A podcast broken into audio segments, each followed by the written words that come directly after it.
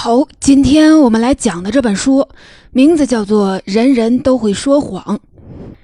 大数据研究怎样让我们了解真实的世界？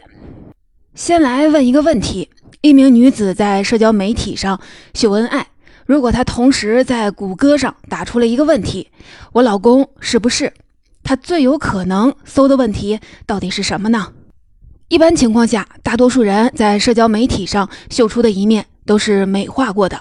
当他们搜索的时候，常常会暴露自己真实的想法，所以啊，大多数人很容易凭直觉猜测，他搜索的很可能就是我老公是不是出轨了。但是这本书告诉我们，实际上他最有可能问的问题是我老公是不是同性恋。这个问题的搜索量比我老公是不是出轨了搜索量要高出了百分之十。这个结果是不是让你吃惊了不小呢？在《人人都会说谎》这本书里，类似挑战我们直觉的例子比比皆是。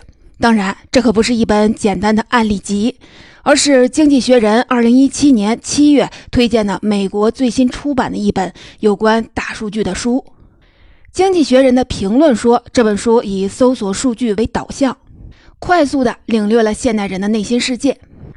书中挑战了畅销书作家格拉德威尔在他的畅销书《眨眼之间》中提出的观点。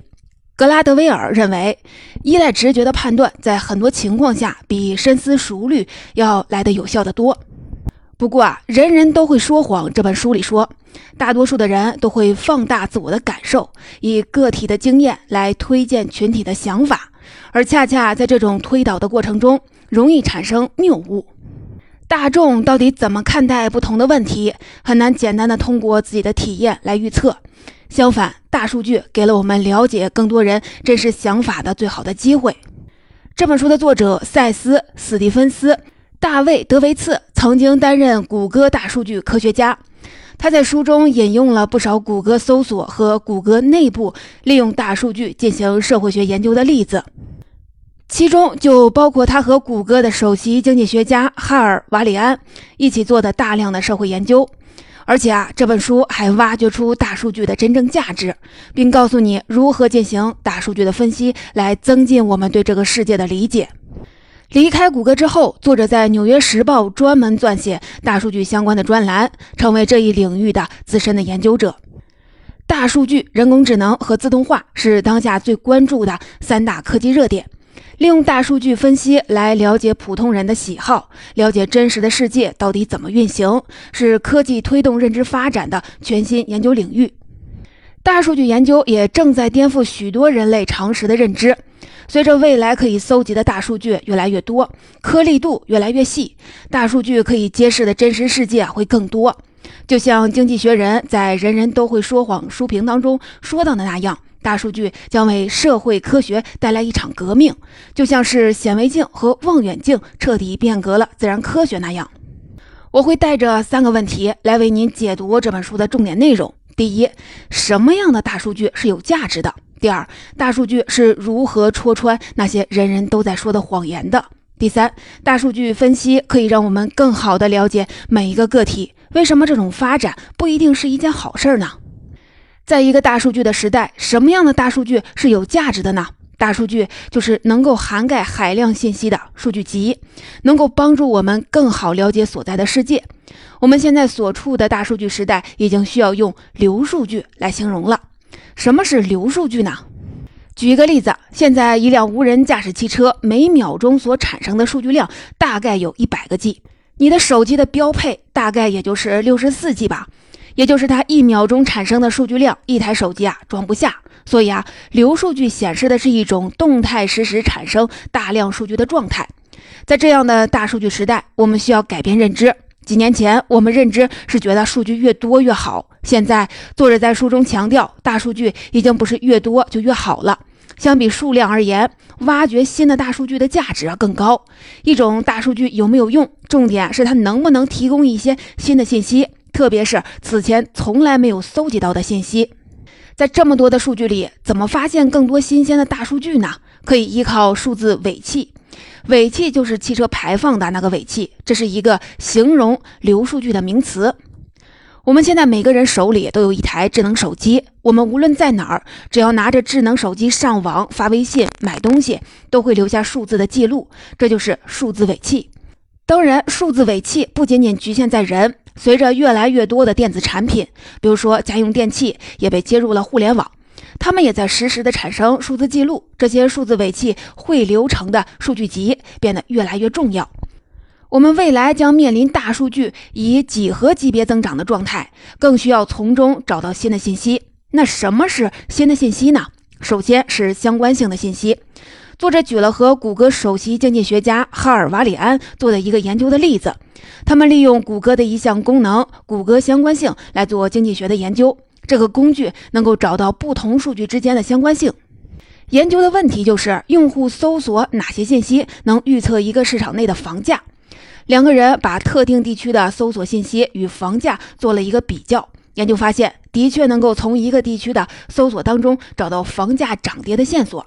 比如说，如果更多的人搜索八成按揭贷款，或者是涨幅、涨价的速度，一个市场的房价就会涨；如果更多的人搜索快速卖房的流程，或者是按揭超过房价了，那这个市场的房价还得跌。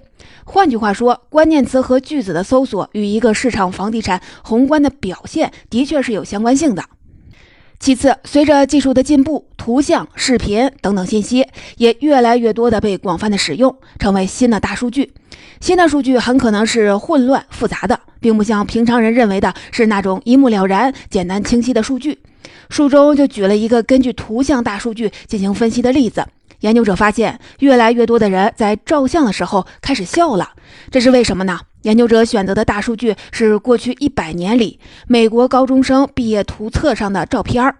分析这些照片儿，就发现，随着时间的推进，越接近现代，照片上笑的人就越来越多，而且是从微笑到开口大笑，女生比男生更明显。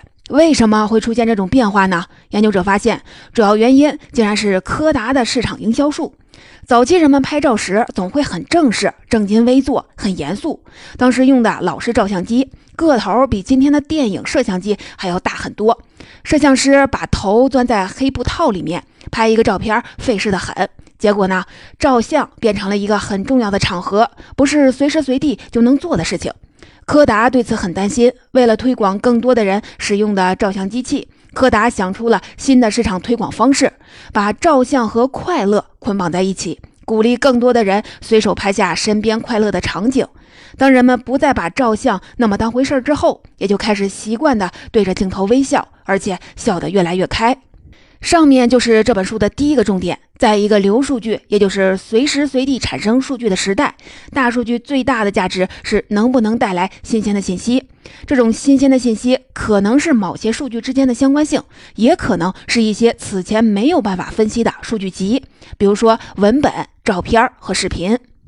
用“人人都会说谎”作为标题，作者在陈述一个事实：无论是有意还是无心，每个人都可能说谎。他们可能在调研时掩藏自己真实的想法，他们的常识可能是错误的。一句话，无论是调研的结果，还是人们的直觉，甚至是许多人相信的常识，都不一定能反映真实的世界。而大数据研究恰恰可以戳穿各式各样的谎言。过去的认知总以为市场调研的数据可信。但如果你用调研的方式去了解每个人的想法，每个人都可能说谎，因为人们没有动力在调研中提供真实的想法。一个明显的例子就是，为什么美国2016年总统大选的民调那么不靠谱？在大选的前一天，希拉里还领先了特朗普好几个百分点，哪知道大选结果却是特朗普反超。作者就解释说，美国人不真实的回答可能导致川普的支持率少报了至少两个百分点。因为不少特朗普的支持者并不愿意在接受民调的时候说出自己真实的想法。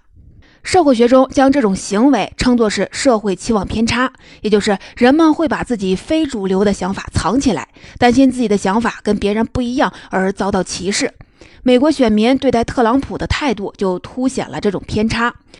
这些地下的特朗普支持者觉得。主流民意把特朗普包装成了一个大嘴巴的笨蛋，自己如果公开的对他支持，就可能会被别人嘲笑，因此选择在人前隐藏自己的想法。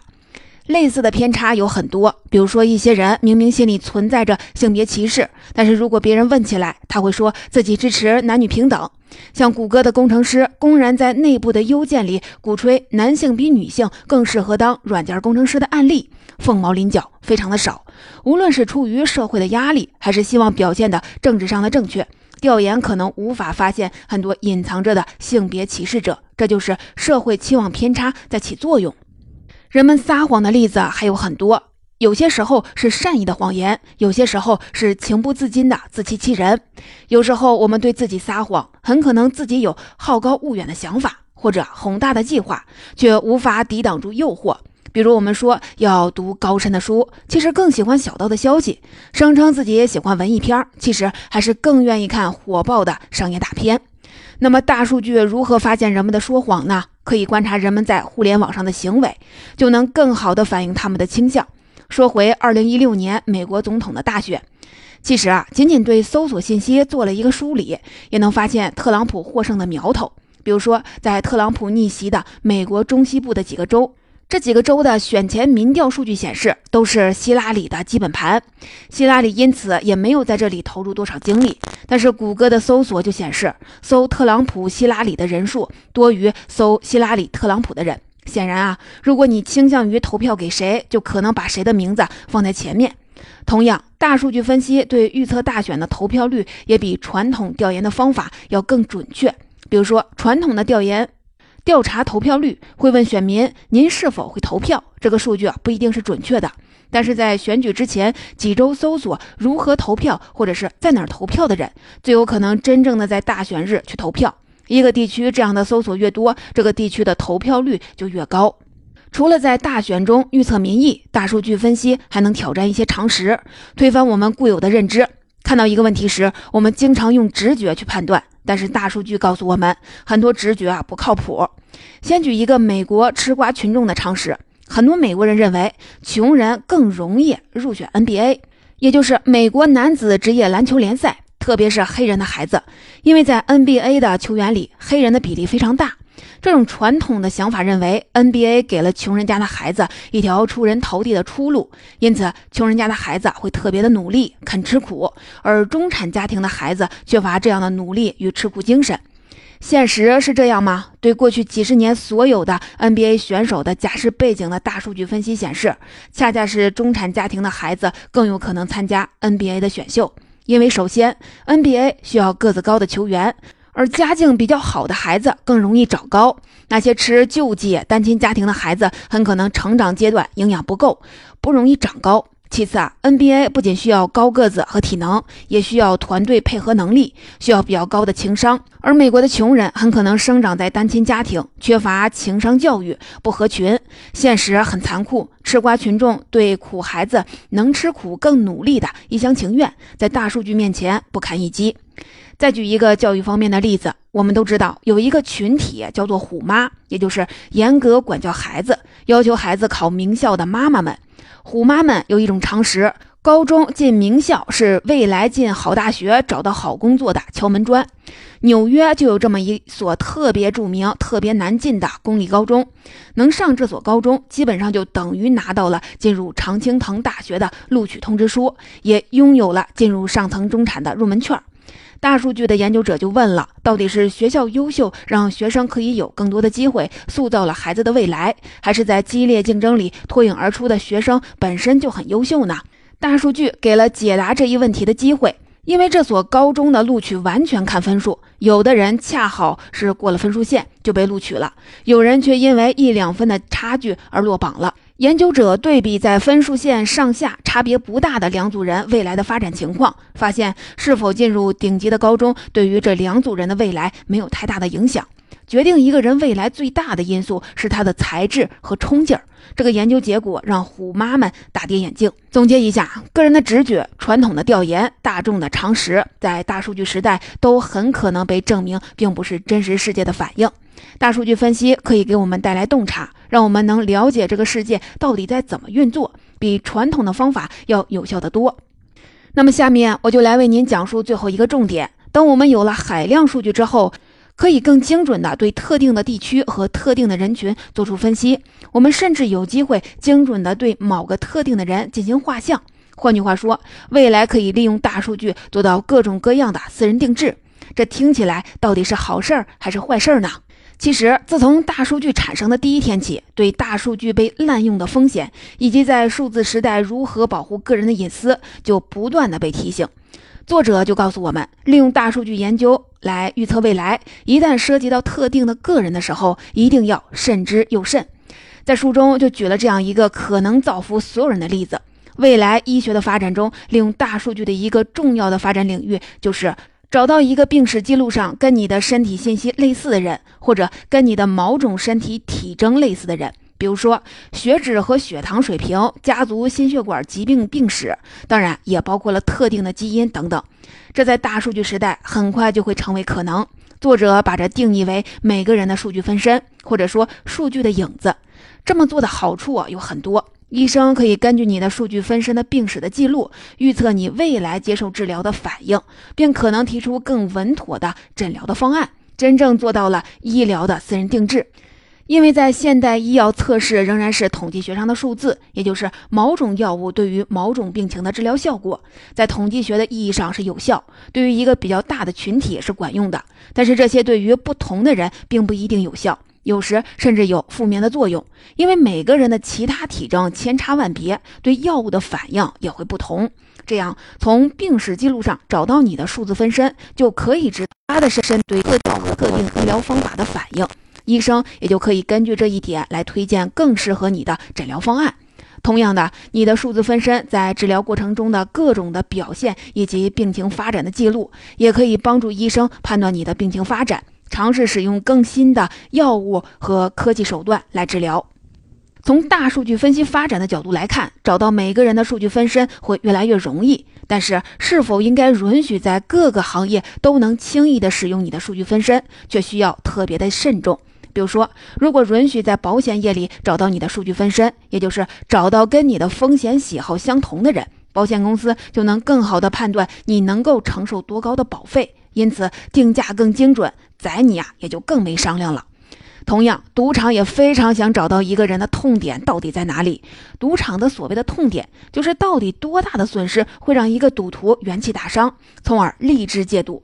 每个人的痛点都不同，赌场非常的想在每个赌徒越过痛点之前打住，比如免费的邀请吃大餐，或者免费升级住豪华套间，保证每个赌徒还会成为回头客。大数据分析就非常的容易帮助赌场去分析你的数据分身，推断出你的痛点，让你对赌博欲罢不能。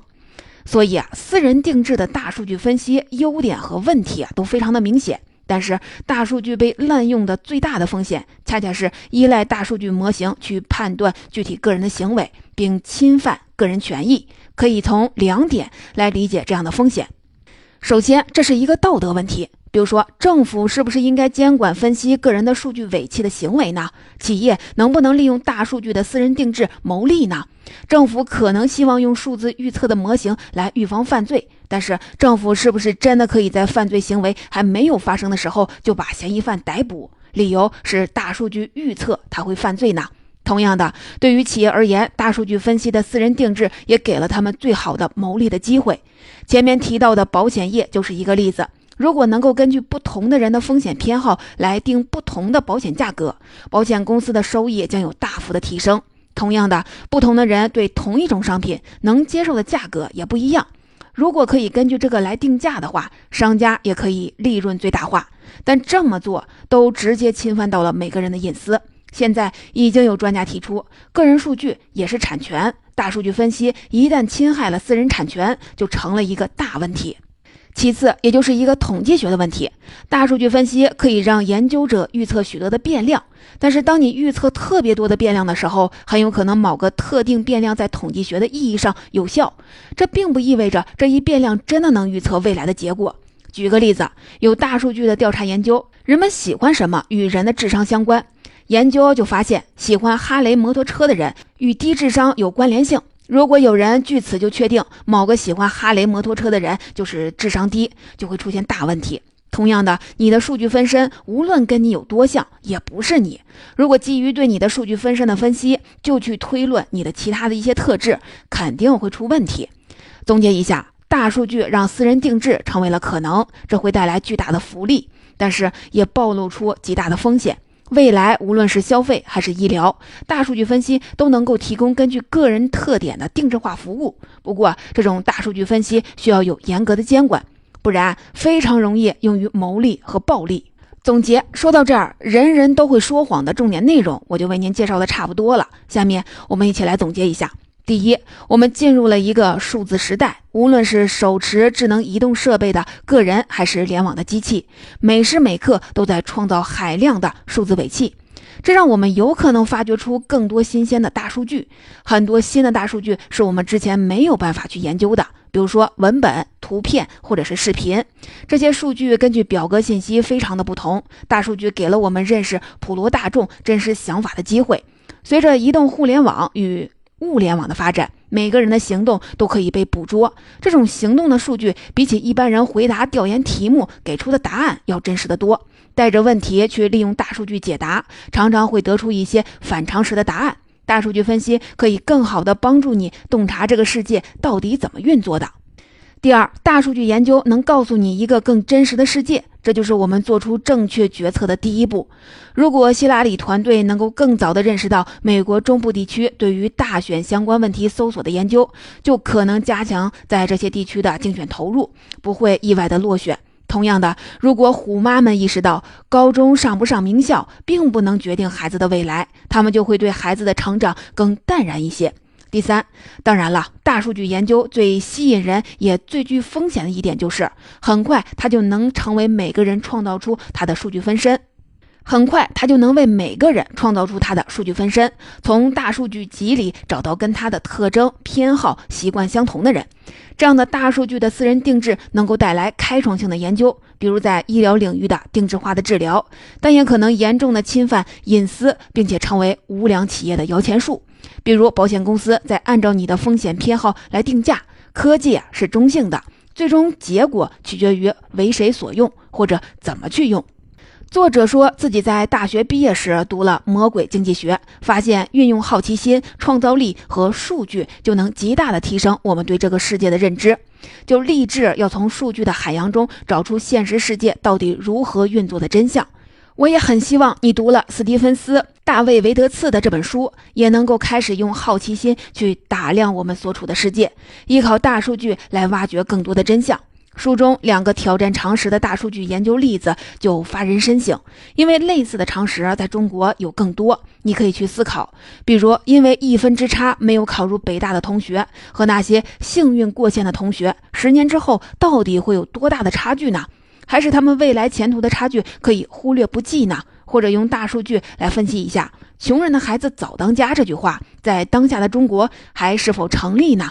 同样的，我们在赞叹科技的进步的同时，也需要了解科技的两面性。大数据研究本身是中性的，但是怎么去使用，尤其涉及到预测个人行为的时候，一定要慎重，不然我们很容易就陷入到了一个透明人的危险境地。想象一下，如果每个人的一举一动都可以被预测，那会是什么样的世界呢？